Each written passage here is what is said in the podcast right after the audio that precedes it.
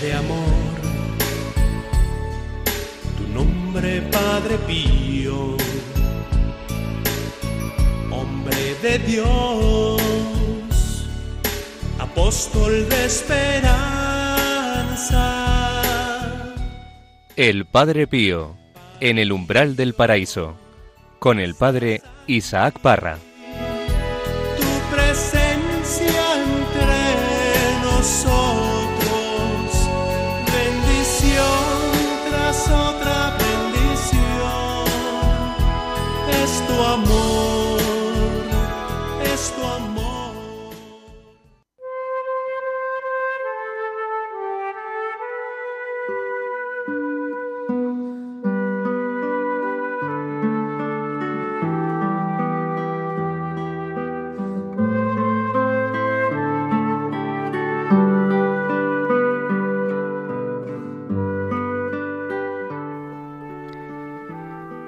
Bienvenidos, queridos amigos, al programa El Padre Pío en el umbral del paraíso. Muchas gracias por acompañarnos un día más. Gracias por vuestra perseverancia en este programa dedicado a la figura, a la espiritualidad del Padre Pío. Os habla el Padre Isaac Parra y junto a mí se encuentra un equipo que nos ayudará en el día de hoy a profundizar en esta bella vida. Hola Nilda. Hola, ¿cómo están? Hola María. Hola, un saludo a todos. Begoña. Hola a todos, gracias. ¿Qué tal Paula? Hola, buenas. Hola Fernando. Hola a todos. Y desde el control nos acompaña Javier. Hola a todos, encantado de estar con vosotros. En el programa de hoy continuaremos adentrándonos en la vida del pequeño Francisco, cuando apenas él tenía cinco años. Conoceremos pequeños detalles de esos últimos, de estos años, que no son conocidos y que nos hacen ver esa sensibilidad hacia las cosas del Señor. Son detalles que, como hemos dicho en otra ocasión, conocemos gracias al proceso de beatificación y canonización. Nuestras secciones habituales, el abrazo de Cristo y el Padre Pío entre hermanos. Os recordamos que para poneros en contacto con nosotros podéis hacerlo en el correo electrónico padrepío@radiomaria.es. Pues todo esto y muchas cosas más aquí en el Padre Pío en el umbral del paraíso. Comenzamos.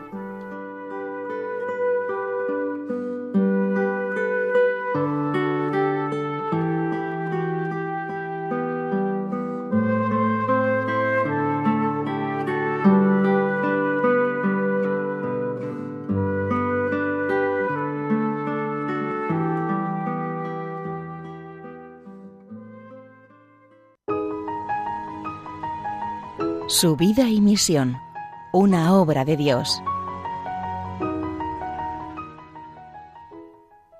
Seguimos conociendo a este pequeño Francesco Forgione.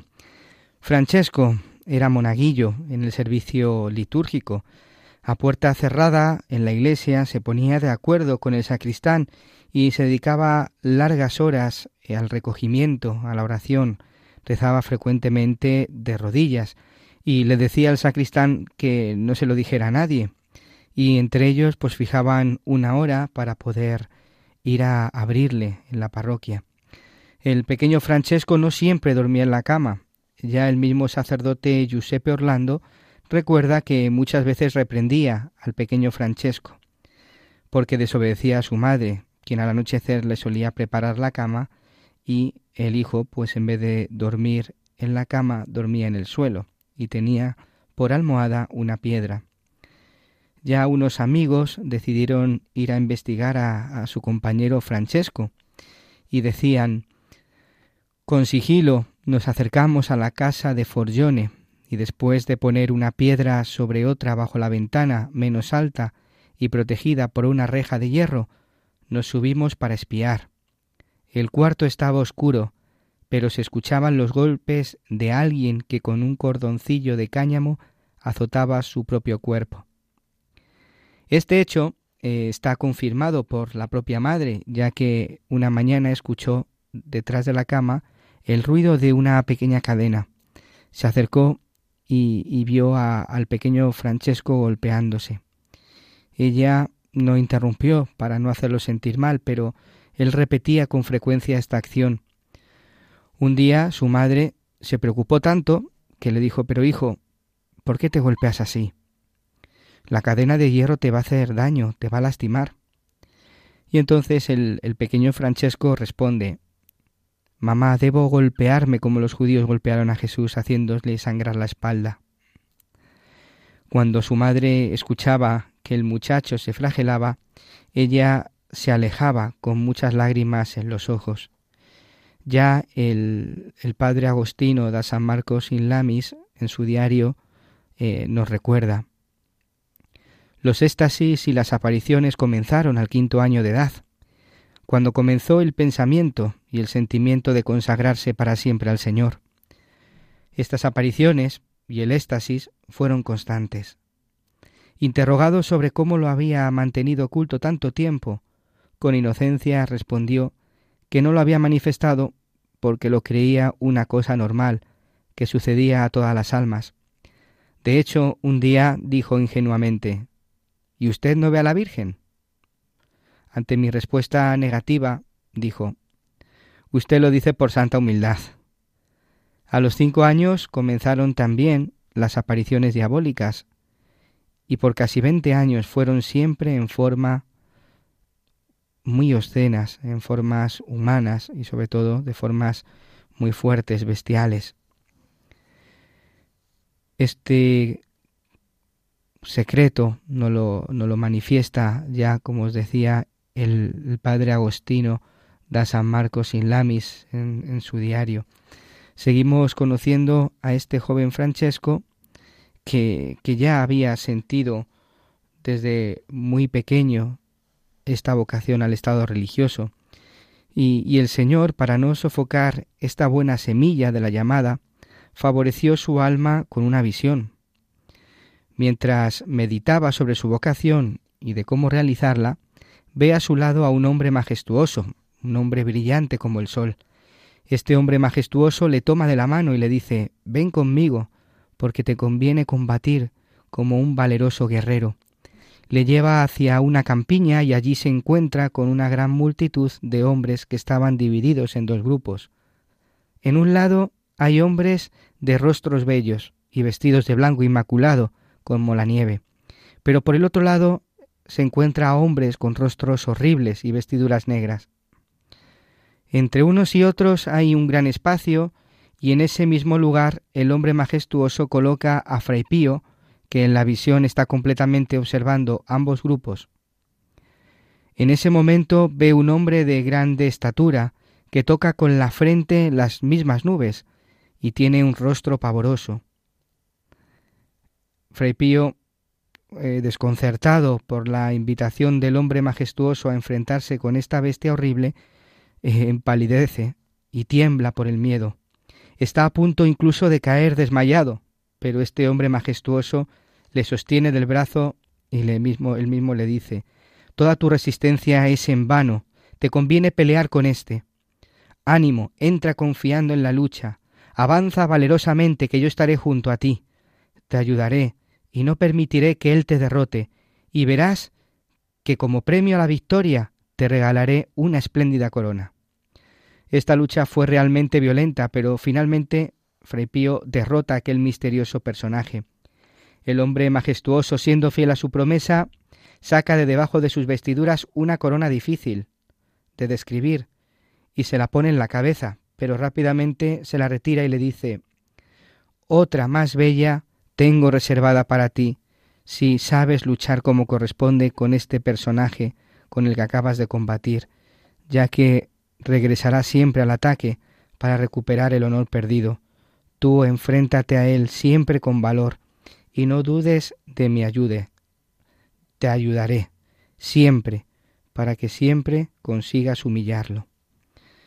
Así terminó la, la visión y efectivamente así fue. Toda su vida será luchar con esta bestia infernal.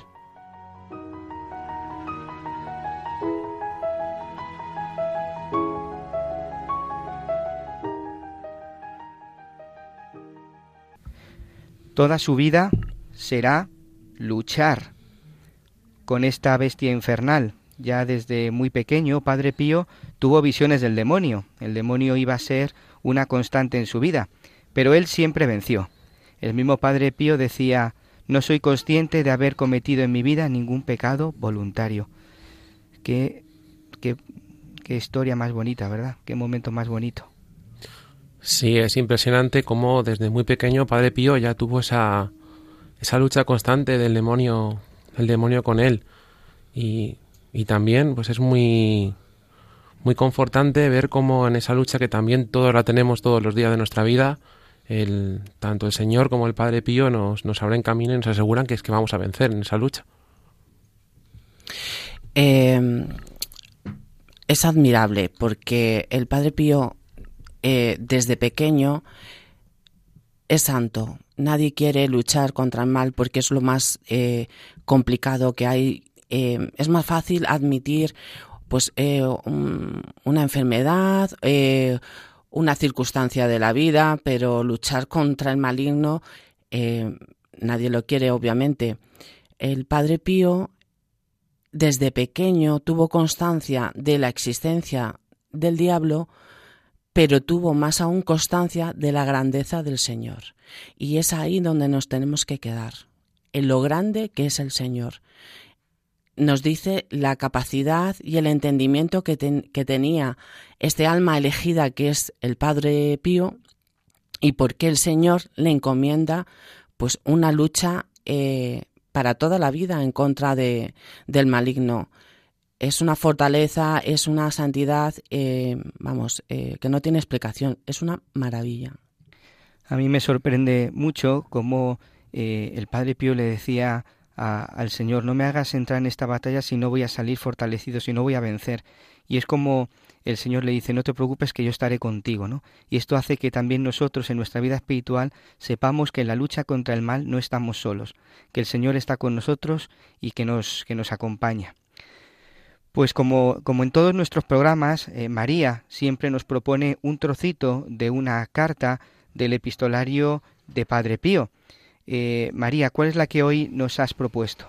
Bueno, hoy hemos elegido un fragmento de una carta que le escribe Padre Pío a Rafaelina eh, en el mes de mayo del, del, año 1914. Está en el epistolario 2 recogida y la hemos querido titular Piedras Vivas. Muy bien, pues vamos a ello. Vamos allá.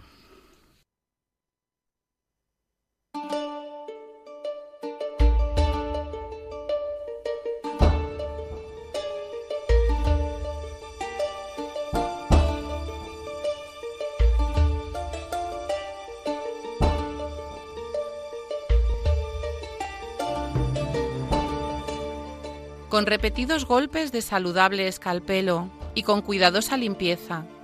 Quiere el artista divino preparar las piedras que deberán componer el edificio eterno. Toda alma destinada a la gloria eterna.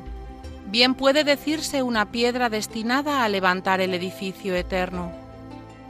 Un albañil que quiere levantar una casa tiene necesidad antes que nada de pulir las piedras que deben formar parte de la composición de la casa y todo esto lo obtiene a golpes de martillo y de escalpelo. De la misma manera se comporta el Padre Celestial con las almas elegidas, las que desde la eternidad fueron por la suma sabiduría y providencia destinadas a la composición del edificio eterno. Por consiguiente, el alma destinada a reinar con Jesucristo en la gloria eterna debe ser pulida a golpes de martillo y de escalpelo pero estos golpes, de martillo y de escalpelo, de que se sirve el artista divino para preparar las piedras, es decir, el alma elegida, ¿cuáles son? Hermana mía, estos golpes son las sombras, los temores, las tentaciones, las aflicciones de espíritu, los temblores espirituales con algún aroma de desolación y también de malestar físico Agradece por lo tanto a la infinita piedad del Padre Eterno, que así está tratando tu alma, destinada a la salvación. Abre el corazón a este médico celestial de las almas y abandónate con plena confianza entre sus santos brazos. Él te trata como elegida para seguir a Jesús de cerca por la senda del Calvario. Y yo veo con alegría y con vivísima conmoción interior esta conducta de la gracia contigo. Estate segura de que todo lo que está aconteciendo en tu alma está ordenado por el Señor. Y por eso no temas sentirte mal creyendo ofender a Dios.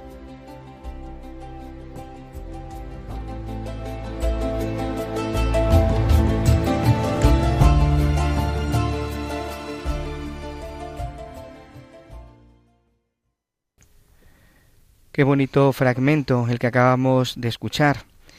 Una de las cosas que a mí me llamaba la atención precisamente cuando, cuando conocí a Padre Pío era precisamente esto, que, que la carta relata, ¿no? Cómo eh, nuestra vida es una, una vasija de barro que, que el Señor va perfeccionando cada día, en cada momento, y lo va haciendo pues a través, como hemos escuchado, de las tentaciones, de las aflicciones, de los sufrimientos, sobre todo de la cruz, ¿no?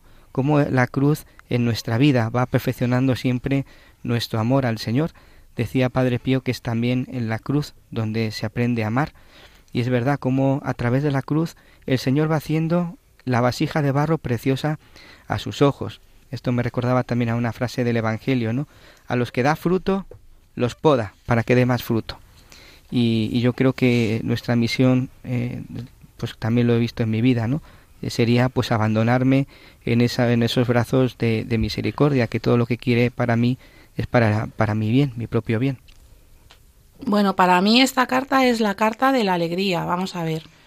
Tú bautizado que vas por la vida, cabizbajo, eh, amargado, porque tienes problemas, porque te vienen por aquí y por allá. Párate un momento. Eres piedra viva, piedra del edificio que compondrá, pues eso, la morada eterna mm, con el Señor, ¿no? Yo creo que cuando tomamos conciencia de lo que somos y de lo que estamos haciendo en esta vida, y estas palabras nos ayudan muchísimo, pues eh, la vida cambia, la mirada cambia, el estado de ánimo cambia y nuestro alma se eleva. Entonces, bueno, eh, estamos destinados a, reinar con Jesucristo. Esto es una pasada. Lo dice el Padre Pío, lo escuchamos y nos quedamos como tan normales, pero es que estamos destinados a reinar con Jesucristo y esta vida es para que el, el Padre nos ponga guapos, nos ponga guapos para la gloria eterna. ¿Y cómo nos pone guapos? Pues lo que decía el Padre Isaac, ¿no? O incluso lo que hemos estado escuchando en el fragmento de la infancia del Padre Pío estamos en un combate, estamos en lucha, estamos en el bando ganador y tenemos al rey de reyes al frente del ejército. Entonces, vale, en la, batalla vamos a sufrir, nos va a pasar de todo, habrá momentos muy difíciles, pero es que estamos en el bando ganador y estamos destinados pues a, a, triunfar, ¿no? Entonces, todo lo que vivimos lo tenemos que enfocar de esta manera, tenemos que tener muy presente y muy elevada siempre la mirada, ser muy conscientes de que somos parte del ejército ganador ¿Que vamos a pasarlo mal en la batalla? Vale.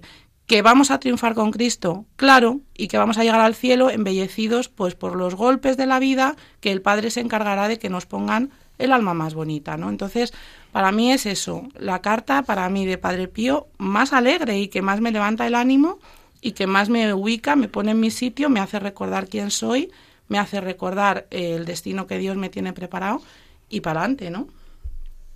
Sí, y no solamente eso, lo que dice María, sino que también somos piedras, son nuestras almas las que somos las piedras que van a las que van a hacer ese edificio tan maravilloso.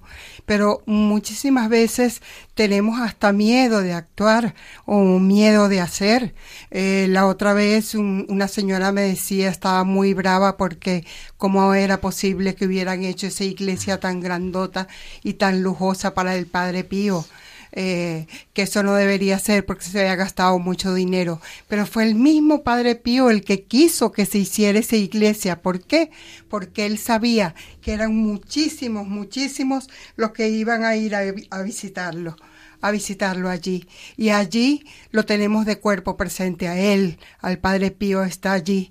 Cada vez que nosotros vamos o que yo voy, cada vez que me acerco y lo veo, me hace eh, sentirme mucho, em, mucho más esas piedras vivas y que también San Pablo II decía que que Pablo VI, perdón, San Pablo VI decía que el hombre moderno cree más en, en los maestros que en los testigos, ¿no?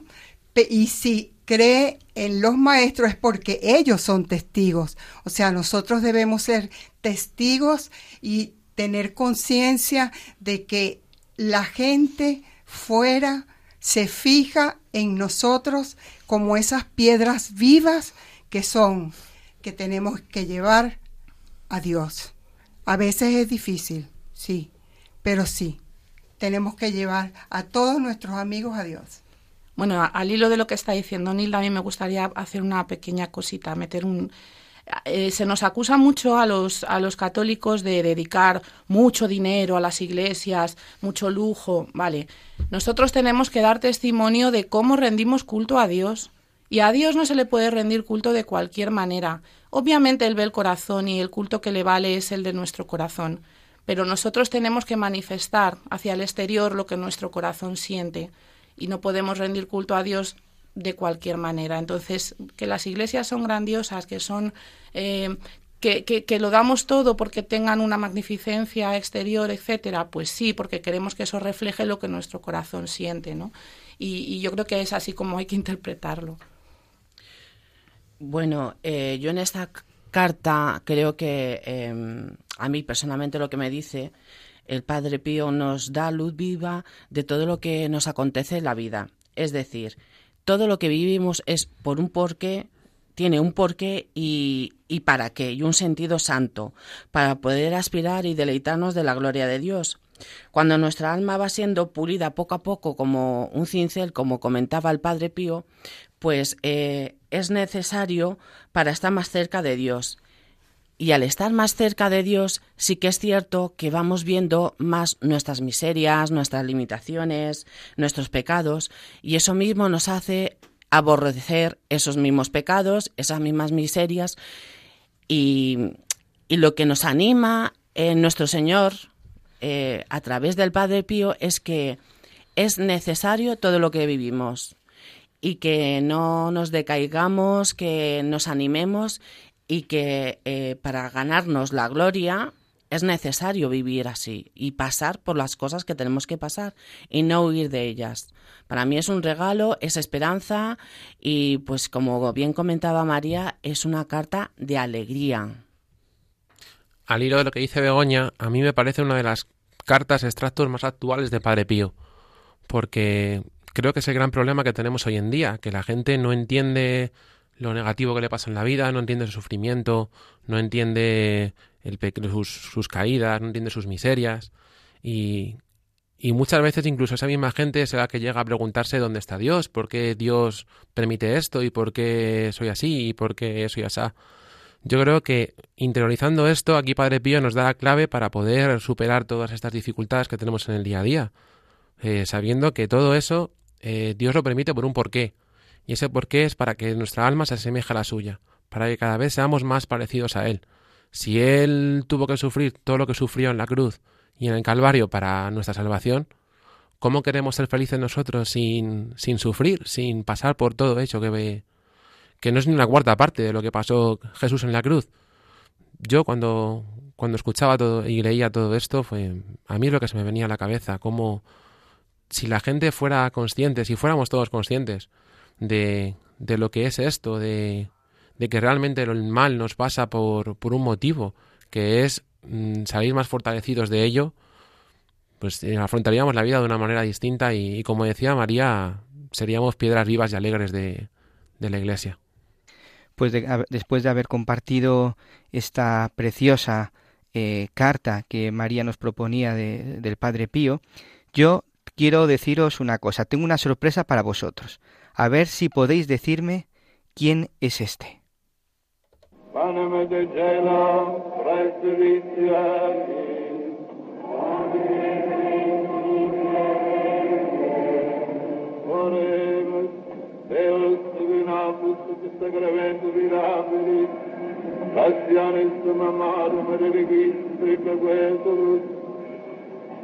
y de los de Garcovis, e del sangre dei sacrifici onerari, nutre in san scrutinati, giugedere sentiamo, che vives e regnas in secola secolare.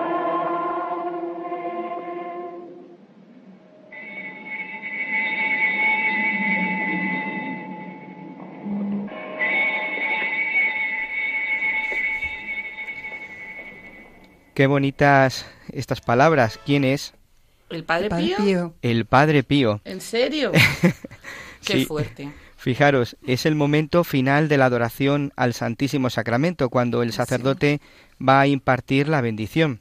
El Padre Pío reza la fórmula para antes de la bendición. Le diste el pan del cielo, que responden que contiene en sí todo deleite. Oremos. Oh Dios, que en este sacramento admirable nos dejaste el memorial de tu pasión, concédenos venerar de tal modo los sagrados misterios de su cuerpo y de su sangre, que experimentemos constantemente en nosotros los frutos de la redención, tú que vives y reinas y eres Dios por los siglos de los siglos.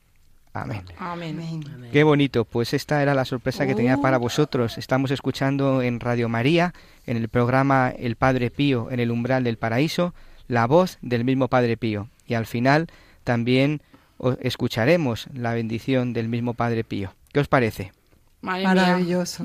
Es una bendición. Espectacular. Qué fuerte. Qué bien. Además es que, no- que habla en latino, en italiano, en latín, ¿no? Latín, Será latín. latín. Madre yo mía. Yo quiero estar allí, ¿no? No podemos viajar en el tiempo ni nada, ¿verdad? Lo haremos, lo haremos dentro de, de unos cuantos programas. Vamos a seguir escuchando una canción para elevar nuestro corazón al Señor. Necesitamos caer en la cuenta cada día que el Señor nos habla y nos habla a través de los santos, de la vida de los santos, de su ejemplo, de su palabra. Y en el día de hoy nos está hablando a través de la palabra del Padre Pío.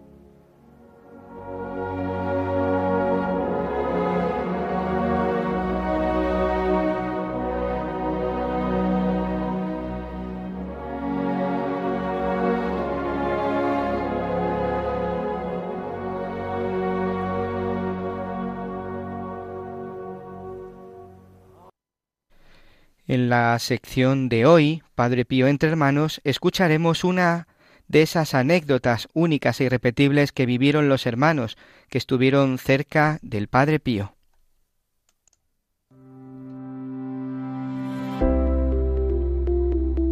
El Padre Pío entre hermanos. Es muy sabido en la vida del, del Padre Pío las grandes manifestaciones y apariciones diabólicas que tenía. Fray Francesco de Torremayore, gran religioso de familia en Santana, nos relata lo que una noche le sucedió estando con el Padre Pío. Una noche estando en la habitación con Padre Pío, él estaba, se encontraba muy cansado y quería irse rápidamente a la cama, pero el Padre Pío le paraba constantemente y le decía Quédate aquí todavía un poco más, quédate un poco más aquí y Fray Francesco se quedaba siempre con él. Él se sentaba en el arcón que tenía Padre Pío y en ciertos momentos se quedaba como como dormido y le decía al Padre Pío Piucho, porque así le llamaban en el convento, ves, tengo sueño, es mejor que me vaya a descansar. Y el Padre Pío le volvía a repetir quédate un poco más. Y dada la insistencia de Fray Francesco de irse a descansar, el padre Pío le rogó por última vez Quédate un poco más, si no ellos van a venir. Fray Francesco se quedó un poco más, pero después, como ya no podía más, le dice Oye, Piucho, mira, lo siento, pero tengo que irme. Humildemente el padre Pío le respondió Está bien, hermano mío, vete. Contaba Fray Francesco a Fray Constantino que, al alejarse de la habitación del padre Pío no más de cuatro metros, oyó rápidamente un estruendo infernal y los diablos habían ido a maltratar a, al Padre Pío. Rápidamente Fray Francesco salió corriendo, entró en la habitación del Padre Pío y lo encontró abatido en un baño, en un baño de sudor. Y él mismo después se preguntaba ¿cuántas veces le habrá pasado esto? Sé solo una cosa, y es que Fray Nazareno, poco antes de pasar a la mejor vida, fue a visitar a, Serafina Pipoli y recordando aquellos tiempos, ella mismo exclamó No es nada, siento todavía los ruidos de cadenas.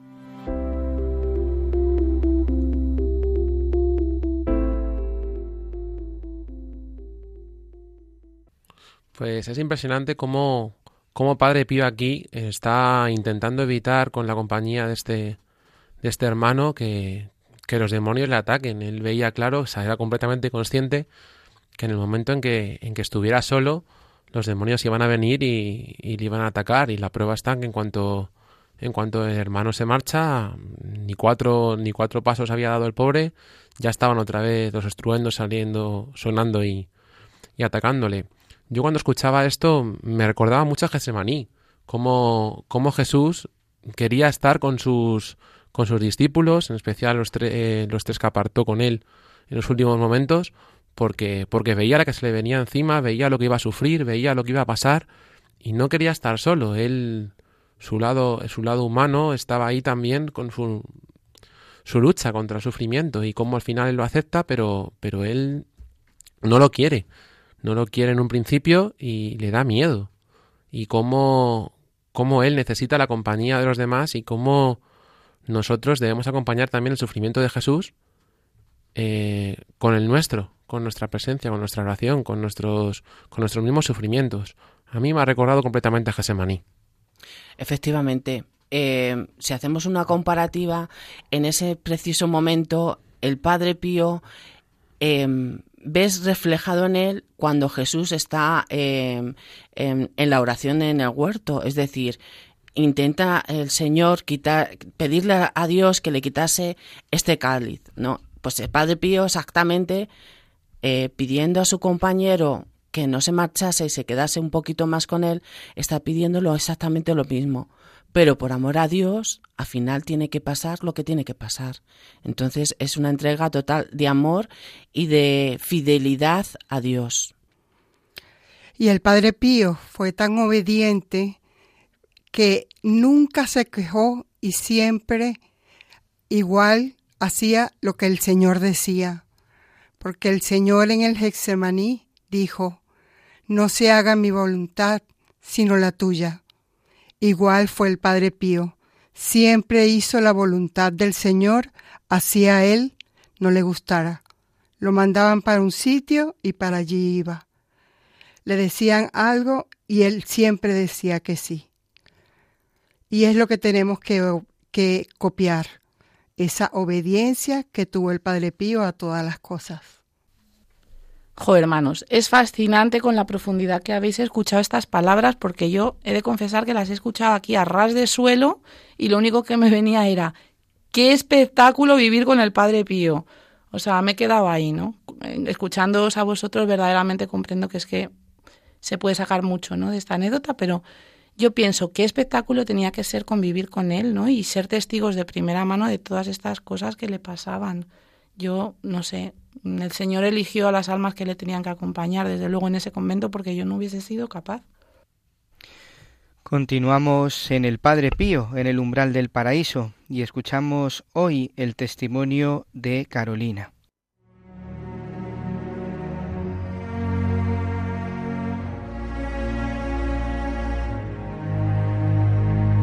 El abrazo de Cristo.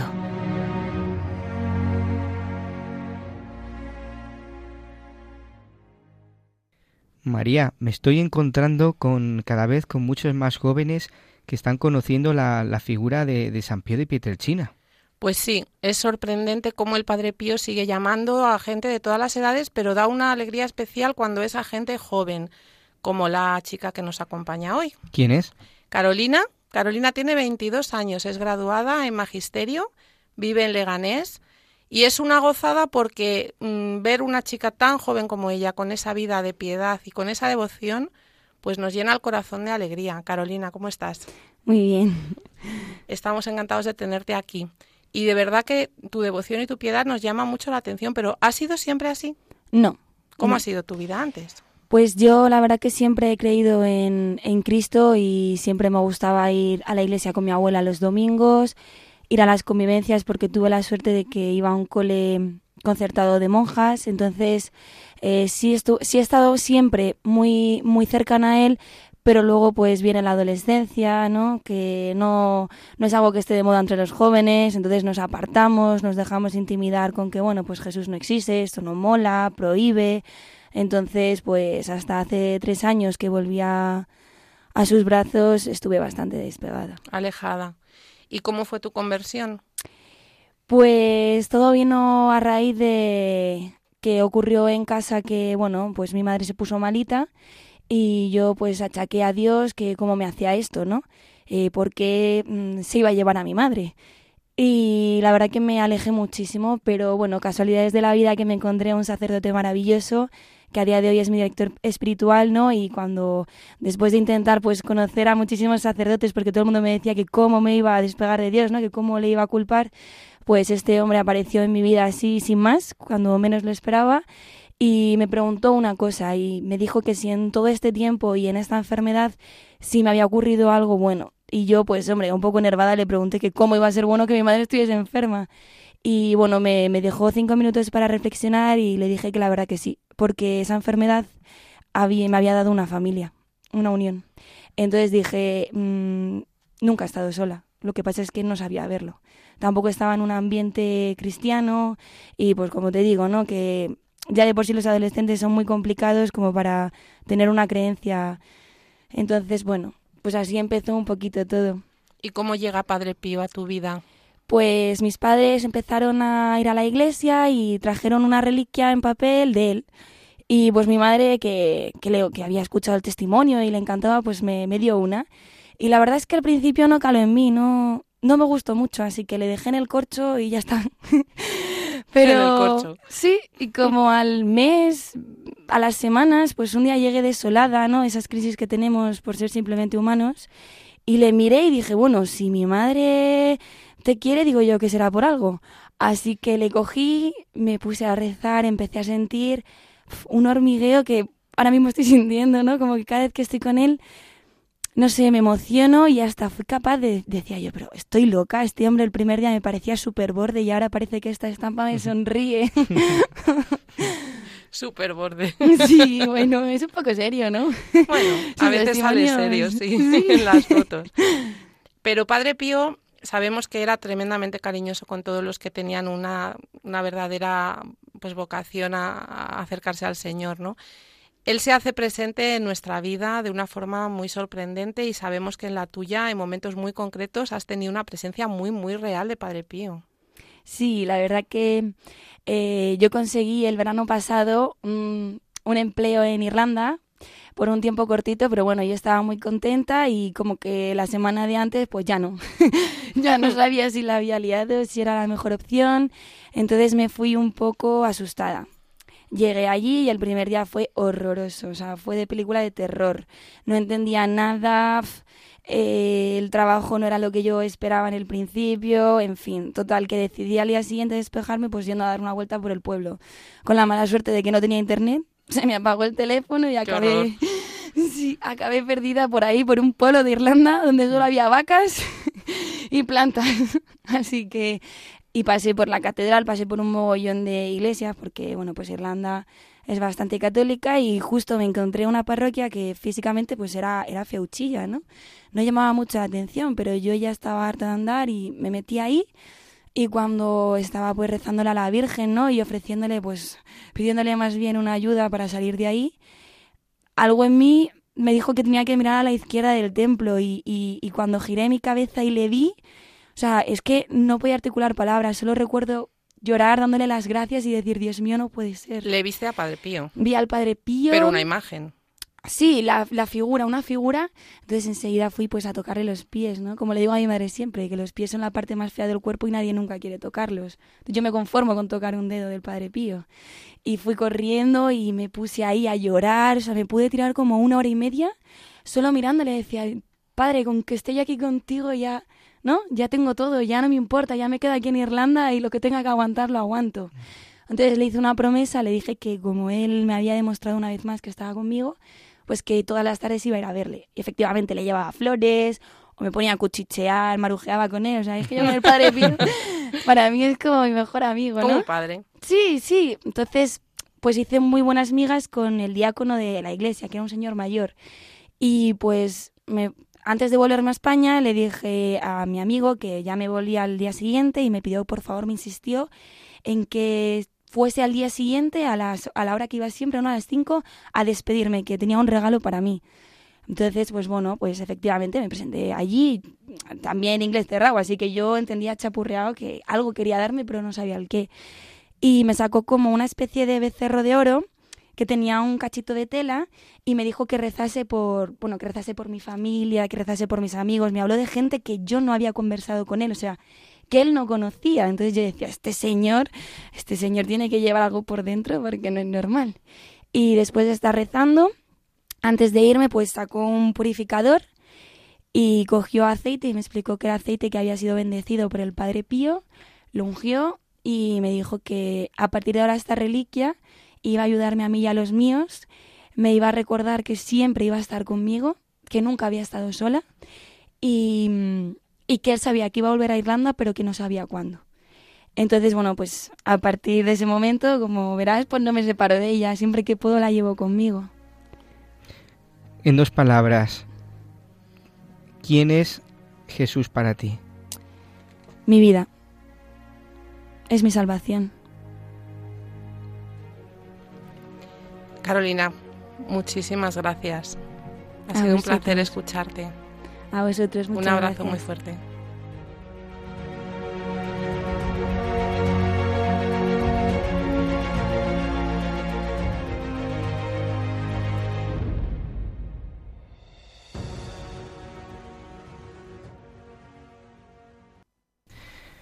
Jesús es mi vida y mi salvación. Qué palabras más bonitas nos ha dirigido eh, en el día de hoy Carolina. Y es verdad que Jesús es nuestra vida, es nuestra salvación. Sin Él no podemos hacer absolutamente nada. Y esto lo vemos reflejado en la, en la historia, en la vida, en la espiritualidad de Padre Pío, un enamorado del Señor. Y cómo precisamente Él, con su vida, con su espiritualidad, nos lleva al Señor.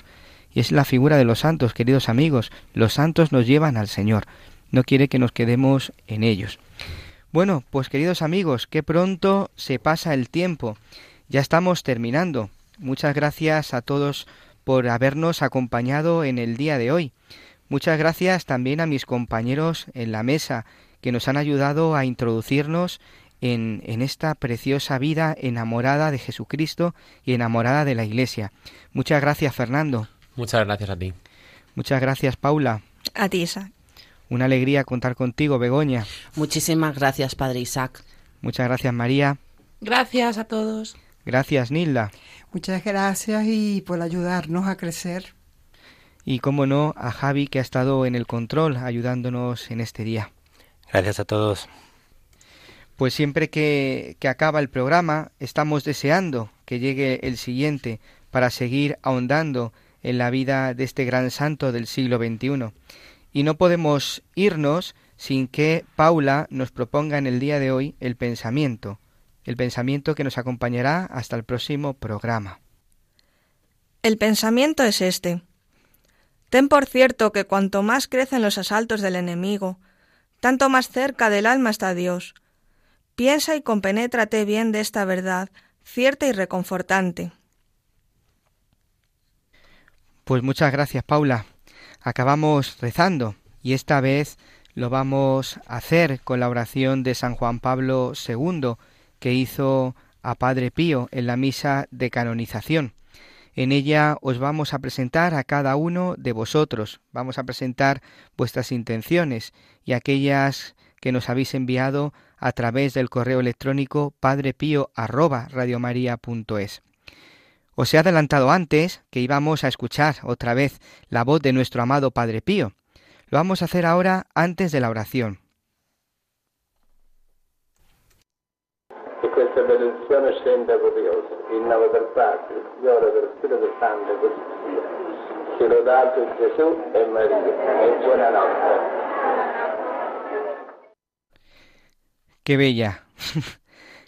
que esta bendición descienda copiosamente. En el nombre del Padre, del Hijo y del Espíritu Santo, así sea. Alabado sea Jesús y María. Esta es la bendición que nos dirige también el Padre Pío a cada uno de nosotros. Pues ahora sí, recordad que podéis descargaros el podcast en la página web de Radio María, en la pestaña podcast.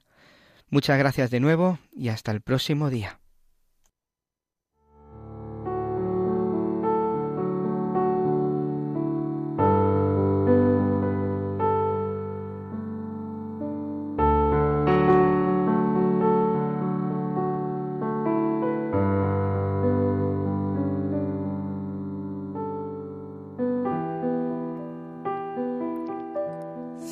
Padre Pío, enséñanos también a nosotros.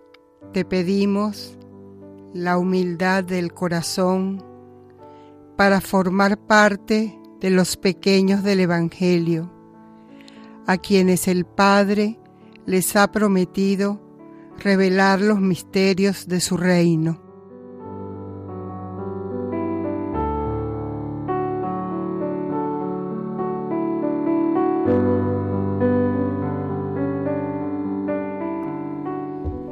Ayúdanos a rezar sin cansarnos nunca, seguros de que Dios conoce lo que necesitamos antes de que se lo pidamos.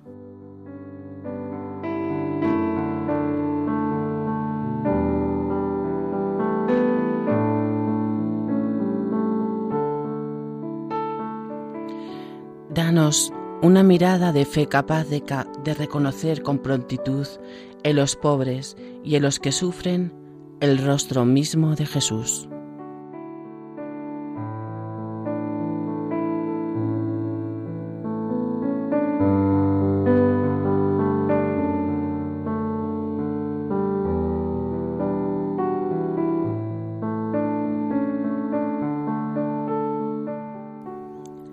Apóyanos en la hora del combate y de la prueba, y si caemos, haz que experimentemos la alegría del sacramento del perdón.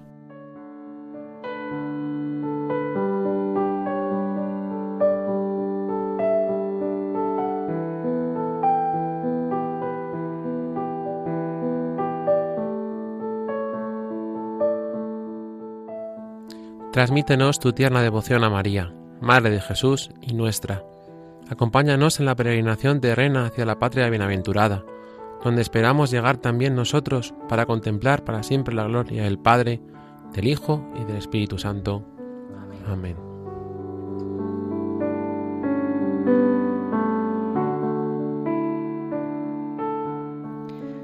Y la bendición de Dios Todopoderoso, Padre, Hijo y Espíritu Santo, descienda sobre vosotros y os acompañe siempre.